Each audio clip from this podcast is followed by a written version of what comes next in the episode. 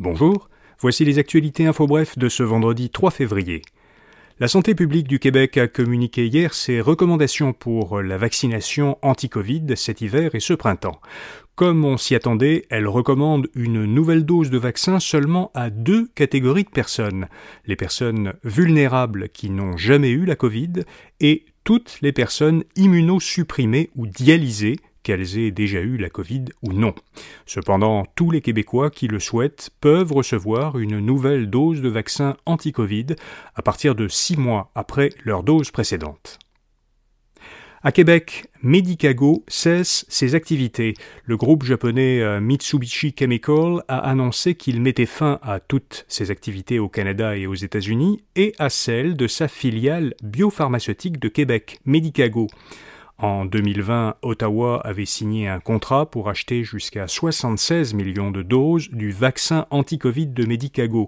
Le vaccin a été approuvé par Santé Canada l'an dernier, mais il a été rejeté par l'Organisation mondiale de la santé, l'OMS, parce que le fabricant de cigarettes Philip Morris International était actionnaire minoritaire de Medicago. Et cette décision de l'OMS a compromis les ventes du vaccin à l'international.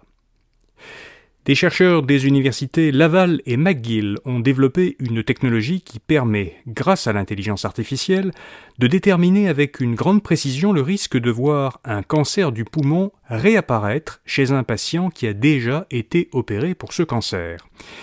Les chercheurs soulignent que le cancer du poumon est la première cause de décès attribuable au cancer. Il cause plus de 20% des décès dus à un cancer. C'est aussi le cancer le plus souvent diagnostiqué au Canada et le taux de survie est faible le Bloc québécois veut sauver une circonscription québécoise. Le chef bloquiste Yves-François Blanchet dénonce la volonté de la commission de révision de la carte électorale fédérale de supprimer la circonscription d'Avignon-Lamitis-Matane-Matapédia dans le Bas-Saint-Laurent et en Gaspésie. Dans un rapport publié hier, la Commission propose de redistribuer le territoire de la circonscription dans deux circonscriptions voisines, Gaspésie-les-Îles de la Madeleine et Rimouski, Négette, Témiscouata, les Basques.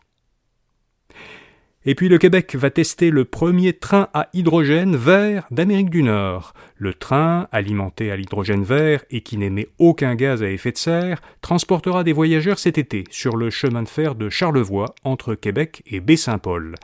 Le modèle de train s'appelle Coradia E-Lint. Il est fabriqué par l'entreprise française Alstom, qui a acheté Bombardier Transport, et il circule déjà en Allemagne. La mise à l'essai de ce train sous forme de service commercial devrait coûter 8 millions de dollars, dont 3 millions seront investis par Québec. Ce sera une première étape pour Alstom en vue de percer le marché nord-américain. Voilà, vous savez l'essentiel. Pour euh, des nouvelles économiques et financières, écoutez notre balado euh, InfoBref Affaires ou allez à infobref.com pour voir notre infolettre d'aujourd'hui. À lundi matin pour d'autres actualités InfoBref. Bonne fin de semaine.